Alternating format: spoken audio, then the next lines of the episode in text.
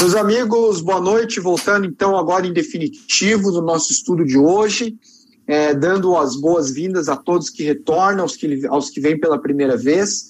Lembrando mais uma vez que esse é um grupo que se destina a estudar a doutrina espírita, um grupo que segue como eixo central o livro da Boa, no... livro Boa Nova de Chico Xavier, trazido, pela, é, trazido pelo espírito Humberto de Campos. Hoje nós vamos seguir pelo capítulo 17, dando sequência aí aos nossos estudos que ocorrem de forma online no momento agora de pandemia. Você por favor, participe, manda sua pergunta, manda o seu questionamento, seu tema, às vezes que não está diretamente ligado com o tema do estudo de hoje, mas que certamente vai poder contribuir com o grupo. Clica ali nos três pontinhos que tem ali embaixo, é, coloca ali mensagens na chamada e participa com a gente aí do estudo de hoje. É, vamos pedir então para o Marco, que veio hoje, junto conosco também, mediando, João, que já está a postos aí, João. Pedir para o Marco hoje fazer uma prece breve para que a gente possa, na sequência, iniciar o nosso estudo. Lembrando que o nosso foco não é se fixar é, no texto. Né? Embora o texto seja um eixo central, nós vamos utilizá-lo somente para dar um, um, norte, dar um sentido. Né? É, a discussão nós vamos é, discorrendo de acordo com as perguntas que vão sendo enviadas e de acordo com as temáticas que nós já separamos anteriormente. Ok? Marco, está contigo e na sequência podemos iniciar. Boa noite a todos. Vamos todos fechar os olhos, é, elevar os nossos pensamentos ao nosso querido Mestre Jesus, que nos hoje nos dá a grande oportunidade do conhecimento da Sua palavra. Querido Mestre, agradecemos por estarmos aqui reunidos hoje, em Seu nome, e agradecemos pelo nosso dia de trabalho, nosso dia de estudo, e pedimos, Mestre, que nos abençoe durante toda essa semana. Assim que assim seja, que teremos uma noite de estudo abençoada. Assim seja. Muito bem. É, Marco, então, quer iniciar lendo alguns trechos do livro. João, quem que eu inicia hoje? A gente não combinou essa parte. Eu prefiro que o João, por um motivo. Eu estou permitindo o pessoal aqui, João. Falar, claro.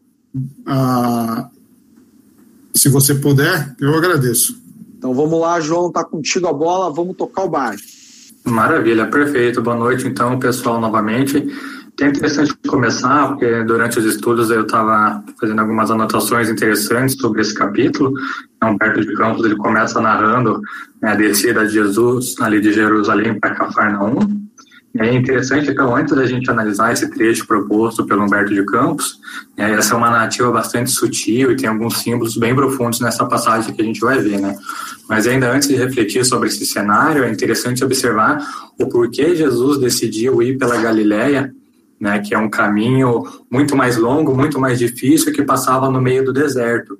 Então, Jesus ele tinha é, a sabedoria até no caminho que ele escolheu. Ele poderia ou ir pelas margens do Rio Jordão, que era um caminho muito mais bem frequentado, tinha acesso à água, ao comércio, ou ele poderia ir pelo deserto né, para chegar até o seu destino, que era um caminho muito mais difícil, era um caminho muito mais perigoso, e foi onde ele optou fazer a sua caminhada junto com seus discípulos por esse caminho mais, mais dificultoso, né? E, inclusive, nesse caminho, ele passava por povos ali que passavam de judeus e samaritanos, então eram povos que eles não se davam muito bem.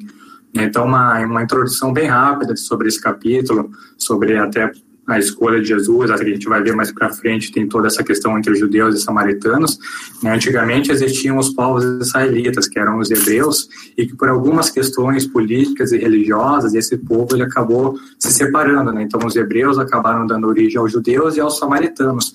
Então que antigamente eram dois povos né, era um povo só unido, acabou se transformando em dois povos, né, os judeus e os samaritanos, e esses povos então acabaram entrando em conflito ali muito mais por uma questão de crença e de adoração.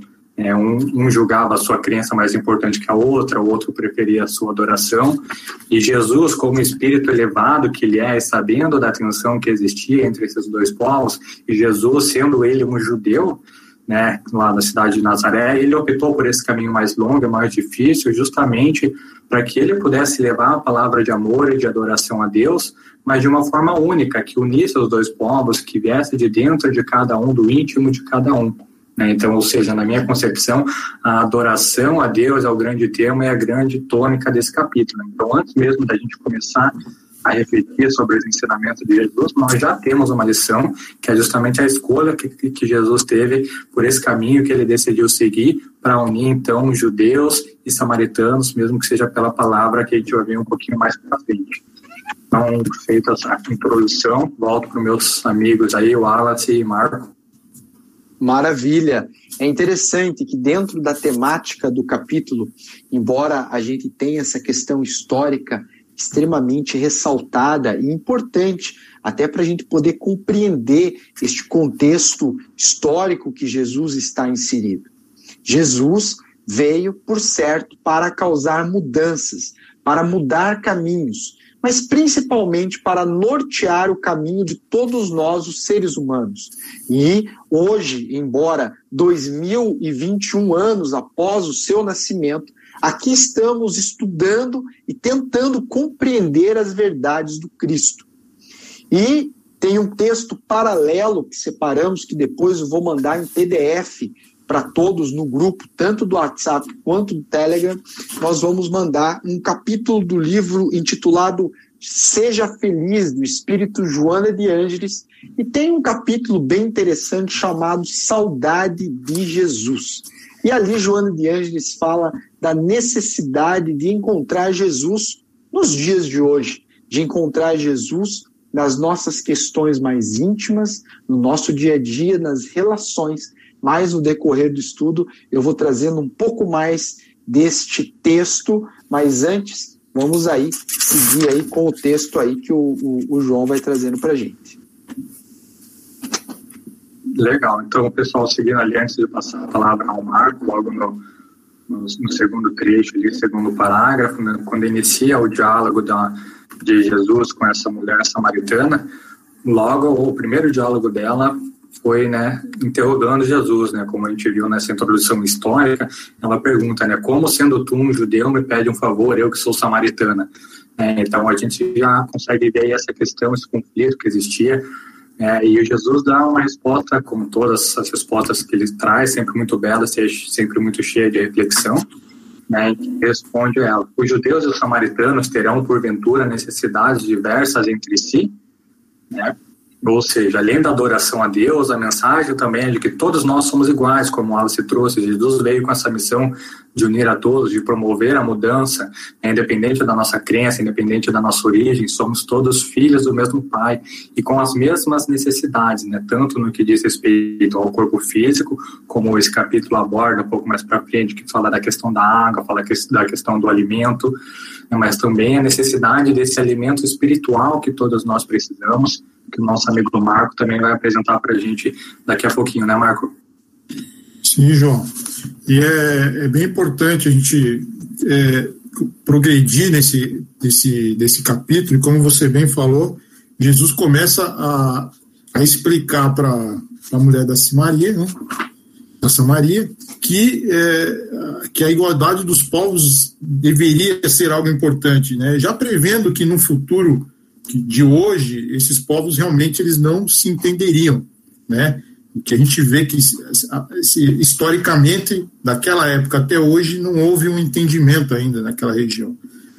É, um pouquinho mais à frente, João e Wallace, é, há o, o, questionamento, né? O questionamento que veja só a, a, a situação daquela época. João, Jesus estava sozinho com uma mulher no poço. Aquilo lá já para a época já era uma, uma situação desconfortável para a mulher, né? E, e era um judeu, que também eles eram povos, né, que existia uma rincha ali, os samaritanos e os judeus. Então toda aquela situação era uma situação que causava um pouco de constrangimento para a mulher. é, na sequência do texto, os judeus e samaritanos terão porventura necessidades diversas entre si, bem que se vê que não conhece os dons de Deus.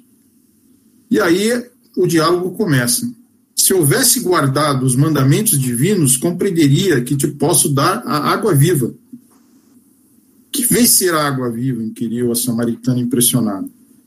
Era muito difícil para ela compreender é, o que Jesus estava colocando da questão da água. Onde tens a água aqui existente é apenas a deste poço. Acaso seria maior do que o nosso pai Jacó, que nos deu desde o princípio? É, veja a importância, porque Jesus, como, como o próprio João disse no começo do estudo, por que Jesus escolheu aquela região, por que o poço? Porque a água era muito importante, era uma, um, uma relação muito importante que aqueles povos tinham, porque até, até para povoar a região, não era hoje que temos água em, em abundância. Então, ter um poço ali era importante. Então, Jesus queria realmente colocar a importância material da água com a, a importância espiritual da água viva. Mulher, água viva é aquela que sacia toda a sede, vem do amor infinito de Deus e santifica as criaturas. No segundo e no próximo parágrafo aí eu acho que eu vou ler esse parágrafo para a gente partir para um, o raciocínio que esse texto vinha a nossa reflexão. Este povo de Jacó, seca, esse poço de Jacó secará um dia. No leito de terra, onde agora repousam suas águas claras, a serpente poderá fazer seu ninho. Não sentes a verdade de minhas afirmativas ante, suas, ante tua sede de todos os dias? Não obstante, levares cheio o cântaro, voltarás logo mais, mais ao poço, com a nova sede. Entretanto, os que beberam água viva estarão eternamente saciados. Para esses não mais haverá necessidade material que se renova a cada instante da vida.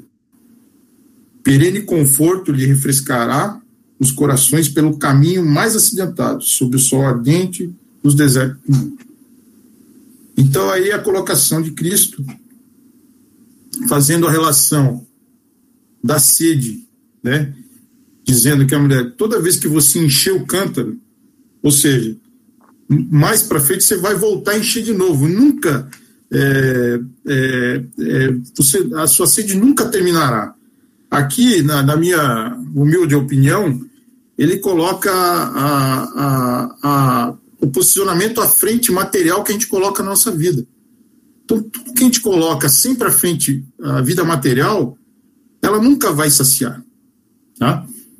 E mais à frente ele coloca, entretanto, se beber água viva, e aí está a reflexão, entretanto, se beber, estarão eternamente saciados. E mais no final ele coloca, mesmo o sol ardente no deserto. Ou seja, a gente sabe que que é muito comum na, na, nas nossas leituras e na figuração da, da Bíblia, o deserto. Por quê? Porque o deserto é uma região quente e você não vai achar água nunca. E é bem provável que, que você vai sofrer muito. Né? Então, essa relação do deserto com o sofrimento quer dizer que ele coloca realmente, se você é, coloca à frente algumas, alguns valores da sua vida que não são os valores corretos, realmente você vai sofrer muito. Ao contrário de você colocar água viva, que seriam os ensinamentos de Cristo e todo esse trabalho que a gente faz no estudo do, do dia a dia, do nosso dia a dia. É, então, a, o vazio, né, Wallace, aquele que a gente pode colocar da. Você poderia me ajudar nessa, nessa palavra que eu não estou conseguindo encontrar aqui, Wallace? A água viva é interessante vocês terem colocado a questão da água. A gente vai lembrar que a água é um símbolo sagrado. Acreditava-se né, nos tempos passados, na época do Cristo, que a vida vinha da água. E, aliás, realmente, ela vem da água de forma orgânica, mas acreditavam de uma forma espiritual que a água vinha, era necessário é, é, morrer para nascer de novo, e da água viria essa vida. Então, tínhamos este contexto. Mas trazendo para os dias atuais, para a nossa vivência prática, que o Espiritismo nos propõe após o embasamento firme histórico para saber onde estamos pisando. Mas fica o questionamento e a primeira pergunta para que você possa participar e colocar ali nos três pontinhos mensagem na chamada, como tem feito, né? É, o que, que qual é a tua água da vida hoje? Qual é o teu sentido? Jesus propõe que aquela água que a gente pega do poço, uma vez tomou, a sede vai voltar. A proposta do Cristo é trazer uma água perene, uma água verdadeira, uma água fluídica, que traz um sentido existencial. A gente trazendo para uma linguagem é, da psicologia transpessoal ou a psicologia junguiana, vamos entender como sentido existencial, para rumarmos para aquilo que Joana de Ângeles ou Carl Gustav Jung vai intitular como individual graduação. A partir do momento, então, que toma esta água da vida, que é a proposta do Cristo, a partir do momento que tenho consciência plena de mim mesmo, que tenho a saciedade emocional em mim mesmo, já não mais deposito as minhas emoções, as minhas expectativas no outro. E quando não encontro essas expectativas no outro, me frustro e me torno uma pessoa com sede emocional, com sede de carinho, tornando-nos espíritos carentes emocionalmente e, consequentemente, inseguros no dia a dia, por depositarmos no outro a responsabilidade de nos valorizarmos. Veja que um apanhado breve pode nos dar um, uma outra perspectiva agora, do ponto de vista transpessoal, sobre o que seria esta água da vida. Hoje vivemos dias em que um dos das sombras mais verdadeiras na humanidade é a falta de sentido existencial. Há aqueles de nós que depositamos todas as nossas fichas na, profissão e quando aquilo não se desenrola da maneira que gostaríamos, nos frustramos, pois aquele era o nosso sentido único da vida. Ou quando tudo ocorre da maneira que gostaríamos, mesmo assim, quando chegamos lá e vimos que aquilo não nos preenche de maneira verdadeira, fatalmente caímos na depressão, na solidão, na ansiedade e nesse outro, nossa outra grandeza atual, que é o sentido existencial. A saudade de Jesus que hoje temos, essa necessidade de procurarmos o Cristo, não através dos livros, mas através de um entendimento profundo, de uma autorreflexão que nos propõe não é mesmo, João, fazendo aí o nosso looping circular aí dos nossos comentários, né? É, é, essa saudade de Jesus, essa busca por esta água da vida, que é o que todos nós queremos. Ter um pouco mais de felicidade, um pouco mais de paz. Estamos tão distraídos com as questões de fora que quase não há tempo para as questões de dentro. E somos muitas vezes convidados através da doença e através de uma pandemia que fatalmente é um grande convite para que a gente se encontre novamente com Jesus, né, João? E posteriormente passando a bola aí para o Marco.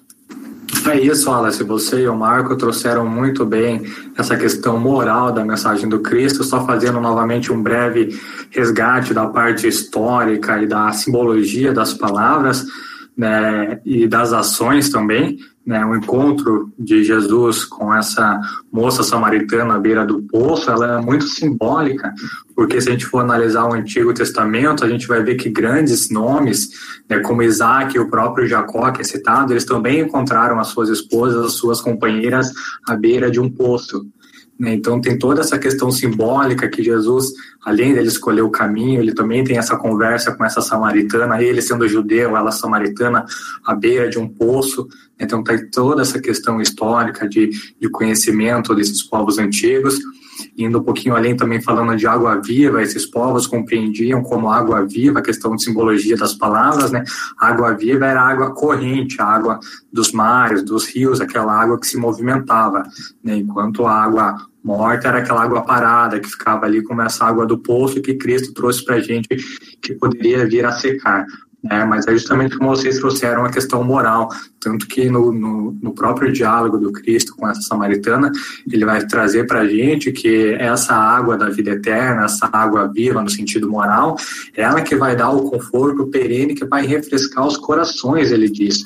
para ela, né? Então, só nessa frase, como o Wallace bem trouxe para a gente, essa saudade, esse vazio, essa água da vida, que é o Evangelho do Cristo, vai conseguir preencher e vai refrescar os corações, como ele diz. Né? Então, refrescar os corações também é um, um termo bastante importante para a gente analisar. E nesse primeiro trecho, Cristo encerra o diálogo com ela, né, ali é, observando todas as circunstâncias íntimas dela e no final ele encerra dizendo para ela como que ela deve se afastar de todas as necessidades penosas da existência material.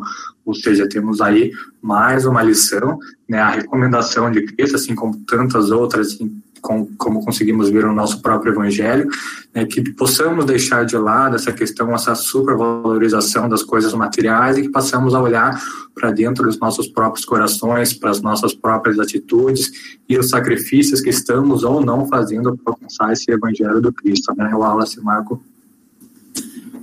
É, é muito interessante esse início que nos abre um universo de discussão amplo, né? É, é, é, interessante o texto, tem alguns detalhes, vocês me desculpem algumas pausas aqui que eu estou permitindo o pessoal na entrada do grupo.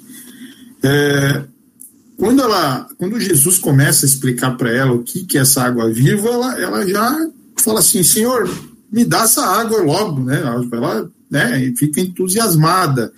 Mas Jesus fala, calma aí, não é assim. Não é assim. Não existe uma salvação da noite para o dia.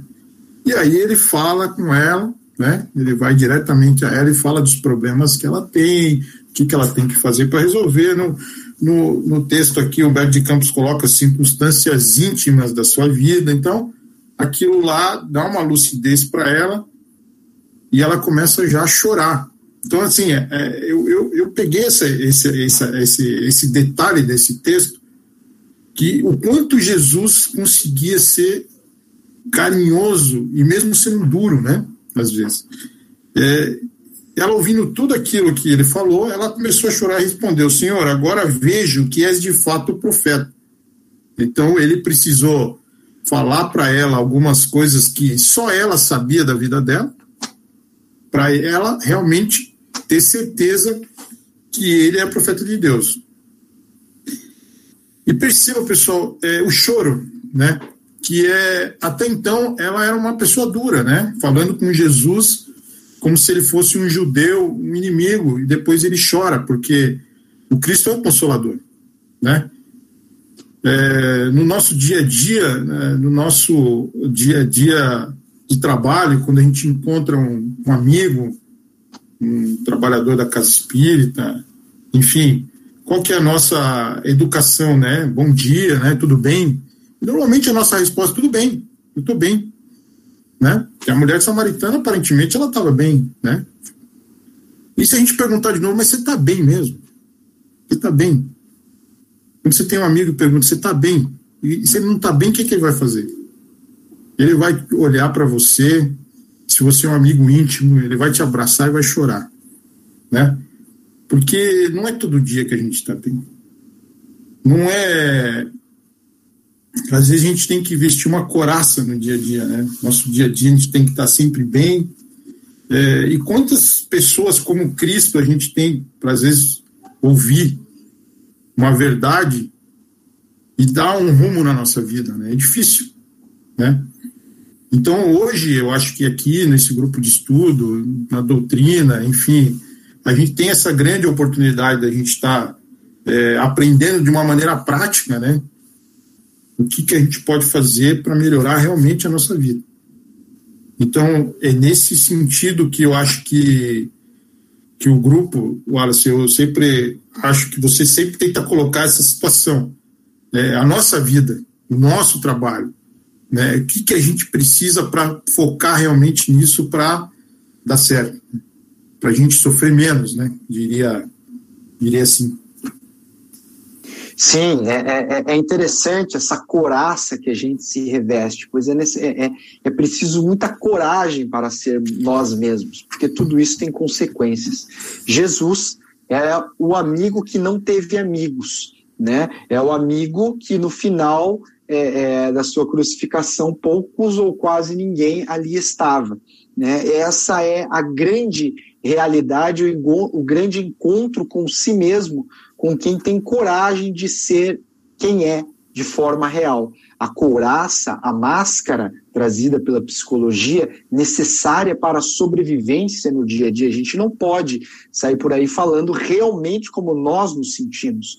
Mas conforme vamos avançando né, na, nossa, na nossa condição de espírito consciente de si, conforme diz Joana de Ângeles, a partir do momento em que vamos traçando uma linha mais verdadeira, criando esse eixo ego-self, entendendo que o self é a nossa sombra e, aliás, que, é, que o ego é a nossa sombra e o self é a luz, esse eixo onde não deixamos de ter as nossas sombras, mas a acolhemos e a representamos de maneira verdadeira. Equivoca-se aquele que acredita que é, ser espiritualmente elevado é não sentir raiva. Né? Não, é bem direcionar a raiva. Quem não sente raiva vai ter que ter um diagnóstico psiquiátrico porque está sofrendo aí de esquizofrenia, né? Porque tem a ausência de um sentimento inerente ao ser humano.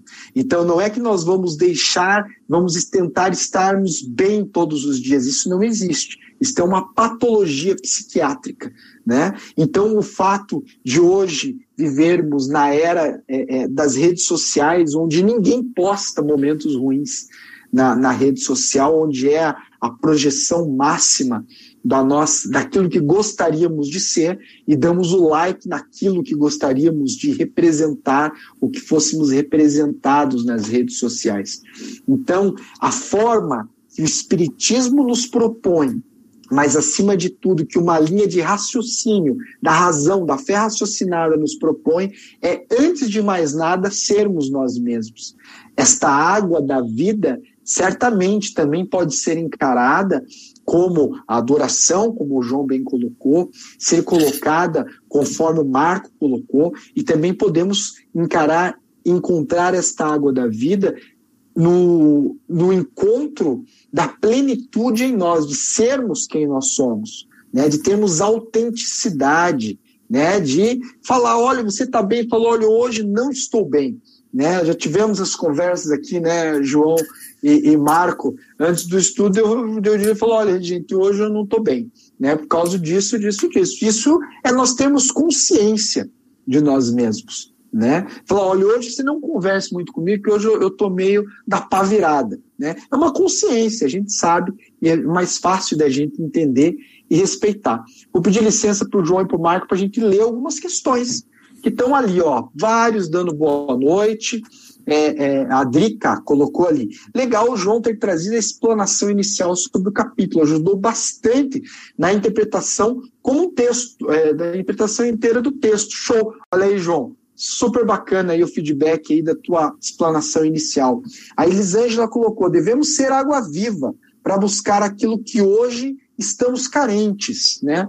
É verdade. Talvez o primeiro desafio seja realmente a gente saber do que verdadeiramente nós estamos carentes. Né? Como diz o poeta, a felicidade é um pombo que sempre pomos onde não estamos, né? e sempre onde está, nós não a colocamos. Né?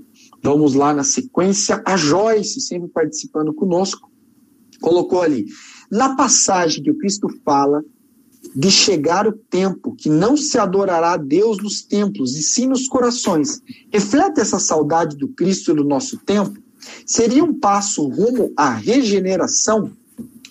Excelente essa reflexão, porque a nossa sede não se sacia, não se sacia no outro e nas suas coisas materiais. Gente, vocês pararam para pensar que hoje, nós não estamos hoje aqui, estamos falando de Jesus, estamos falando do, do, do Cristo, e não estamos em um templo religioso.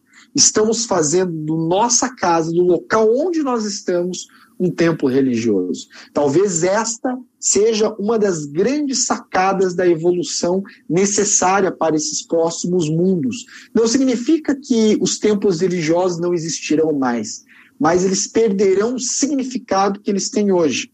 Eles talvez serão sim um local de oração, um local de trabalho, um local de auxílio, mas teremos a consciência de que o templo verdadeiro é em nós e onde nós estivermos, independente das imagens e do telhado e da cobertura que o cobre, não é mesmo, João?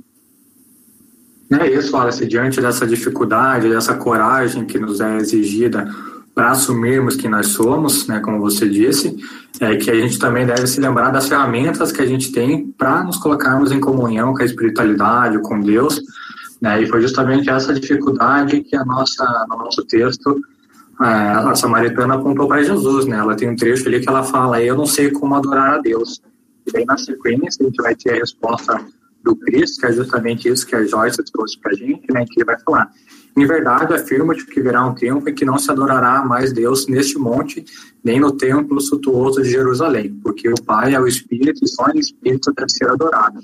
Então ela disse, eu não sei como adorar a Deus, mas o que é adorar a Deus? Né? A gente consegue buscar, inclusive, na nossa própria doutrina, no livro dos Espíritos, a gente foi, foi ver, né? Então tem a questão 649 do livro dos Espíritos, que Kardec pergunta justamente isso. Em que consiste a adoração? E a resposta dos espíritos é, então, na elevação do pensamento a Deus. Desse, pela adoração, se aproxima o homem de sua alma. Né? Ele continua, né? Precisa de manifestações exteriores à adoração? E os espíritos respondem: a adoração verdadeira é do coração.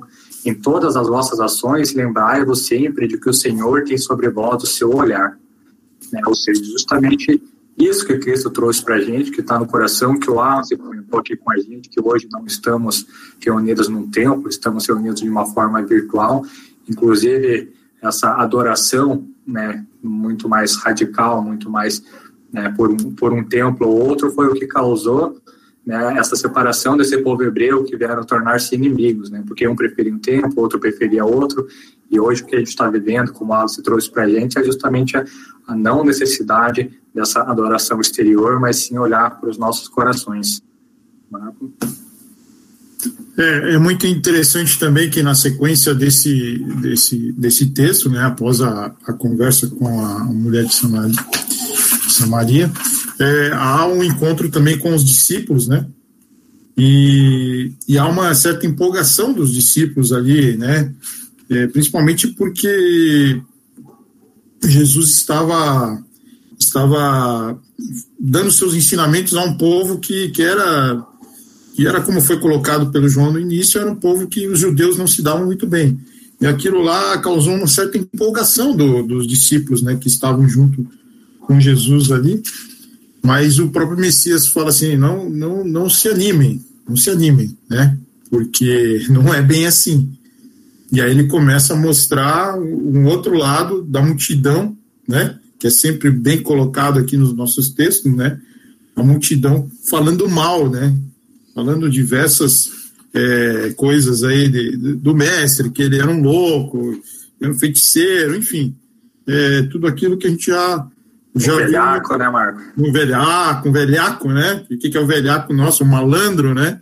E, e ao final do texto, aqui é, que é a reflexão é, final né, de tudo isso aí, é que é, que é, que é bem colocado, né? Que é observar a estrada para não cair, diz, porque o discípulo do evangelho não se pode preocupar senão com a vontade de Deus, com o seu trabalho sob as vistas do Pai e com a aprovação da sua consciência, né? Então, aqui colocando que o mestre, ele não estava querendo é, é, aglomerações, multidões, seitas, nada disso. Ele queria deixar a sua palavra na nossa consciência, que é o que a gente sempre discute aqui. A, a, a importante é que a gente tenha na nossa consciência o que é certo e o que é errado. É, no meio do caminho, sempre vão criticar. Não, não, não, não, não, não existe você. Não tem como você agradar todo mundo. Jesus não conseguiu agradar, nós vamos conseguir. Mas ele coloca: o importante é que a nossa consciência esteja correta. Olha aqui. E, e onde a gente sempre coloca? A, a palavra de Deus está onde? Na nossa consciência.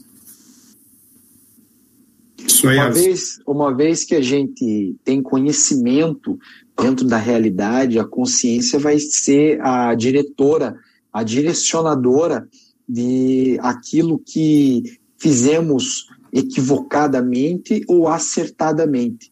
Quanto mais rumarmos no sentido de estudar, de autoconhecer-se e de parar a, a, o auto boicote de sermos felizes, fatalmente é, vamos acertando cada vez mais. Joana de Ângeles afirma em várias de suas obras que toda vez que nós é, transpomos uma dificuldade, vencemos uma dificuldade, a próxima será mais fácil de resolução, assim como a posterior terá mais velocidade na resolução, pois a bagagem que ganhamos na anterior nos dará esse, essa, essa experiência, este conhecimento.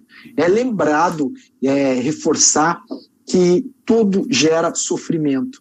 Toda evolução é sofrida e muitas vezes dolorida. E fugirmos desta dor é muitas vezes uma das maiores causas de atropelo e de estacionarmos na nossa questão atual evolutiva. Rumando para a parte final do nosso estudo, que sim, lembrando, não temos a intenção de vencermos o texto, mas que você em casa, nós em casa, possamos dar continuidade no estudo durante a semana. Durante a semana, lendo este texto, mas buscando também as demais referências pedir então para o João e para o Marco fazerem as considerações, depois vamos rumar aí para as considerações finais. Legal, Wallace, você trouxe um, trecho, uma frase muito interessante que se conecta bem com o nosso texto, que você falou que tudo gera sofrimento, né? E em uma parte do diálogo do Cristo com os apóstolos, né, posteriormente aqui seguindo no capítulo como o Marco trouxe para gente, né, avançando um pouquinho, é, Cristo traz justamente isso para gente, né, ele fala assim para os apóstolos, né, o que necessitamos em todas as situações é entender o que o Pai deseja de nós. E aí a gente consegue trazer algumas reflexões legais para o nosso diálogo, né? Eu lembro de um vídeo do, do Haroldo Dutra Dias, em que ele fala sobre uma frase de um rabino judeu que diz o seguinte: né, a prece é um ato de educação do desejo. Ou seja, né, a gente precisa perceber o que é vida, que é de nós, e não o que nós queremos da vida. Né? É isso que propõe também o, o Cristo aos discípulos nesse diálogo que eles tiveram. Deus, que é infinito amor, infinita bondade, principalmente infinita sabedoria, ele conhece todos os nossos desejos, todos os nossos sentimentos mais íntimos, e ele sabe quais são as situações adequadas ao nosso adiantamento e ao nosso crescimento moral.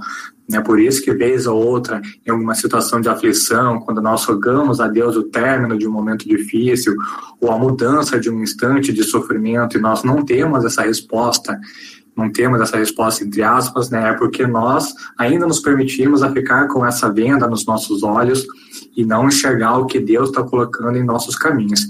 Então, acho que vai bem de encontro com o que você trouxe, Wallace, desses momentos de sofrimento e também com a mensagem do Cristo, que é saber enxergar o que Deus quer de nós, o que esses momentos de sofrimento têm para ensinar para gente. Marco? É, o, te, o texto abrange bastante, né? Abrange muito é, que ajuda a gente a refletir, para a gente distinguir a, a realidade assim da, da, da, aparência, né?